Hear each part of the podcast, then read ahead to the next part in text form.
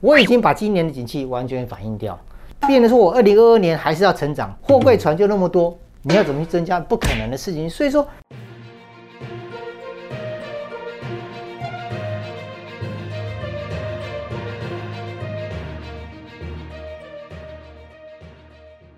如果你是第一次收看本节目的观众朋友们，一定要帮我们订阅跟开启小铃铛，这样才不会错过我们新影片上传的通知哦。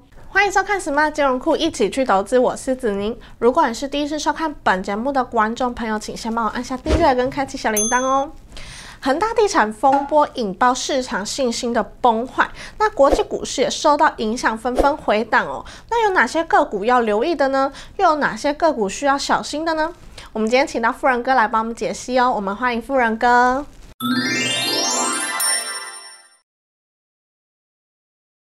Hello，富人哥你好。哎，主持人好，全国朋友们大家好。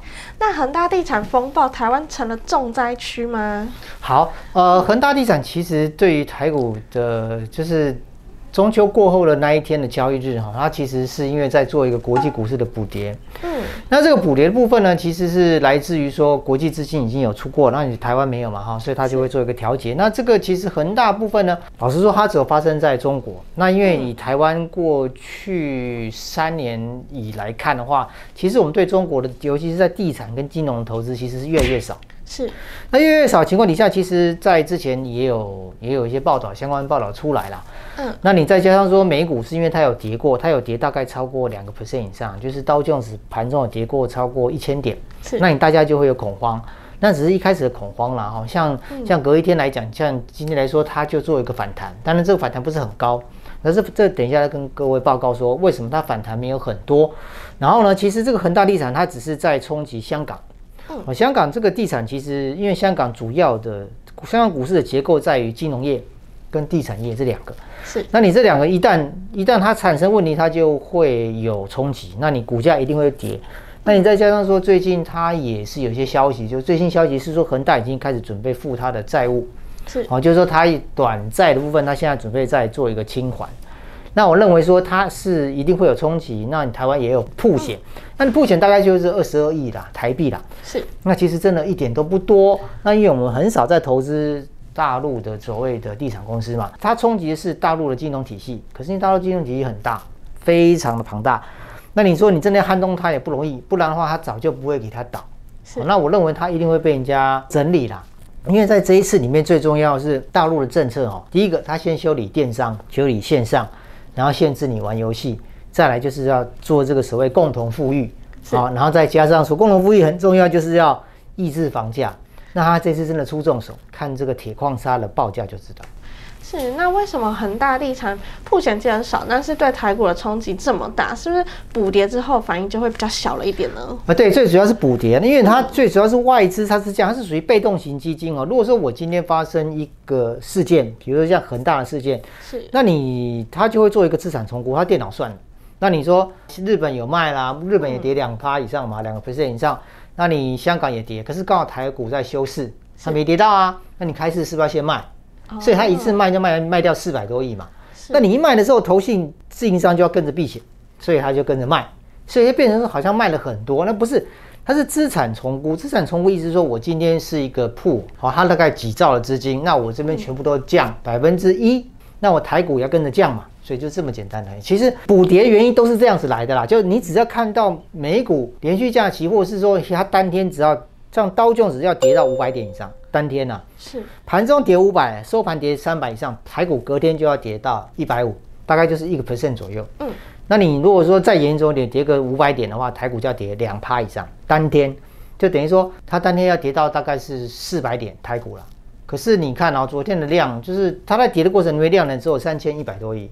今天只有两千六，那就表示说你在下跌没出量，代表什么意思？卖的人其实不多，买的人其实也不多，就是其实市场上应该这样解释，算是蛮冷静。那也可以另外一个解释，就是这个趋势是没有结束，意思就是说我们现在台股进入修正期，但是这个修正期不是因为很大，是整个景气面有在改变。哦，是那股市有开盘就会有成交量，那有个股跌是不是有些就会涨呢？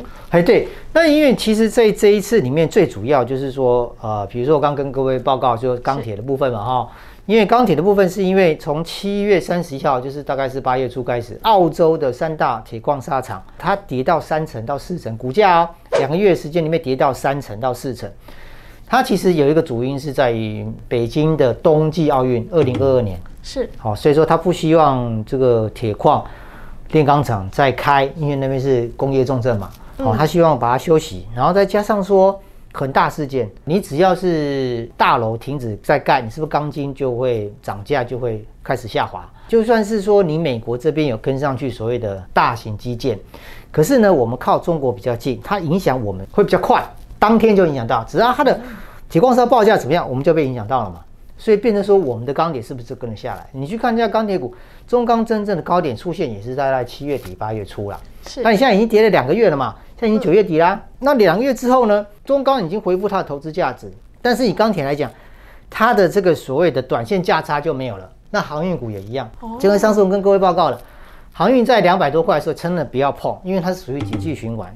我已经把今年的景气完全反映掉，它的钱都已经反映光了嘛，就是它的股价已经反映它的业绩。那你去买，变的说我二零二二年还是要成长，可是你今年已经成长十几倍，明年怎么可能还有十几倍？港就那么多，所有的货运港就那么多，货柜船就那么多，你要怎么去增加？不可能的事情。所以说，这个有时候我们在看，就是景气循环股，你要怎么去操作？还有电子股又不一样，电子股它是属于新产品，比如说 i 十三开卖了，现在开始预购。那你再加上说，我们自己有五倍券，那 i 十三是不是大家自然会去买升级版？就是这么简单嘛。嗯，就大家会去买多一点，买好一点。谁知道现在也在广告啊，折叠机啊，不管是横的还是直的，都还不错啊。但是现在高级的机种手机出来了，大家会冲过去，因为有五倍券。没有五倍券，可能买稍微啊，我可能就买保守一点。那我有五倍券，我就买稍微再高级一点，它就会刺激。哦，那刚刚讲到五倍券，九月二十二号就开始绑定，那各家业者纷纷抢市吸金哦。那有谁会有机会畅旺呢？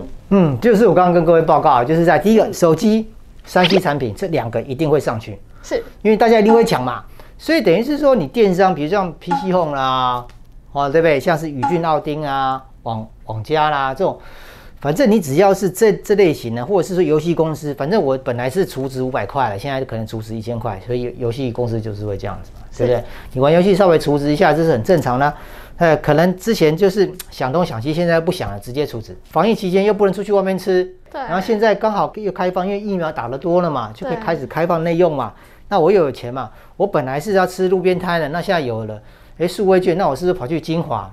我去吃王品，重点还有一个就是在饮料类的就不用理它了哈，饮料类它不会增长，你本来就在喝了，你不会因为说哦我今天发了五倍券我才去喝泡沫红茶，不会啊，你没有你没你没在发你五倍券的时候，你一样去喝泡沫红茶，所以它就不容易看得到业绩成长，是，会业绩成长一定落在这个所谓的像精华、王品这类身上。嗯，那数位绑定好处多多，那相关的概念股是不是有机会再走一波呢？哎，对，这个是有可能，因为其实王品来讲，它其实业绩一直都很不好。是，那你如果业绩现在有第一个五倍券的刺激，防疫的等级往下降，它业绩就会上来。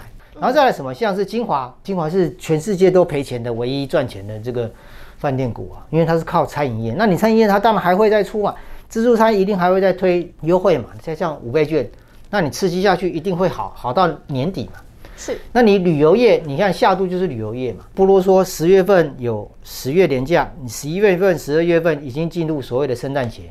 台湾虽然没有圣诞节，但是至少它也会因为有拿到了这五倍券，还有这个所谓旅游券，还有旅游券要发嘛，是，所以这些东西还是会刺激，所以等于是说你整体性的内需会在我们这一次所谓的十月份的行情开始浮现。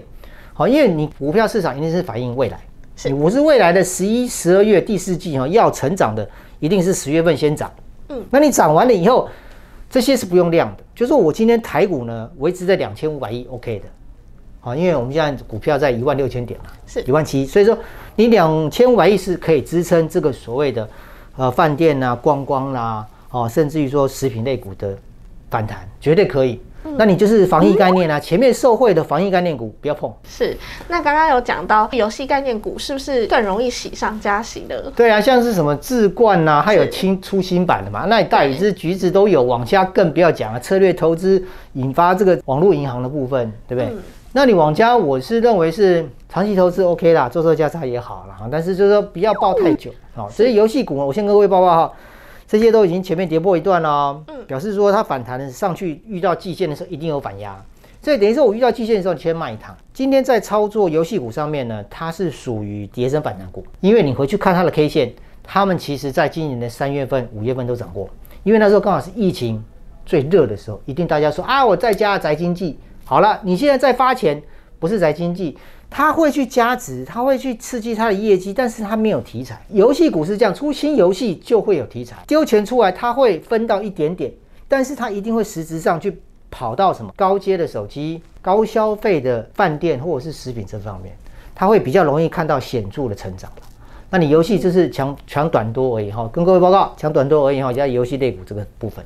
是，那最后请老师帮我们总结一下未来需要注意些什么吧。嗯，这个量能要留意哈，就是说我们今天如果突然看见一个红 K 棒，量能出现到三千五百以上哈，这个绝对不是攻击量，这个是逃命坡啊。以这个未来的整体性，二零二二年的整体性的趋势来看，它是属于一个持平的，就是你成长性不在，可是你股价在高档。注意哈，景气如果在高档，那你业绩如果说成长性不在。那你股价就会被修正，为什么？因为股票投资是在投资未来，投资成长性，是成长性不在，股价就一定要修正。加上要缩表，缩表意思就是说我利率往上升，钱变贵了，我就会做资产重估。这个不是台湾的事情啊，这是全世界都要做的。嗯，所以等于说未来的一年，或甚至于说，应该说最精准来讲，应该是未来到明年年底，应该这个全球股市应该都是一个往下走，就是你逢高就出。有钱就还，如果你有贷款，什么你有钱你就先还，没关系。你因为你先降自己，就跟全世界一样，降自己的风险承担度，降低保留现金，不要去抄底，除非说有题材，哎，抄底两个礼拜、三个礼拜没问题。但是你要长期投资，现在还早了，现在还有大概十五趴左右，你会受不了啦。股票指数如果跌个十个 percent，你个股要跌到四成。股票操作市场是这样子，成长性。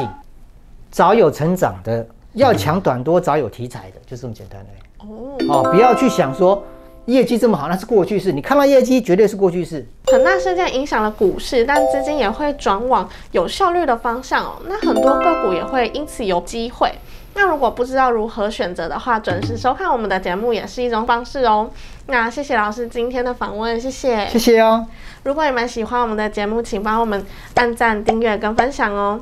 Smart 金融库一起去投资，我们下次见，拜拜，拜拜。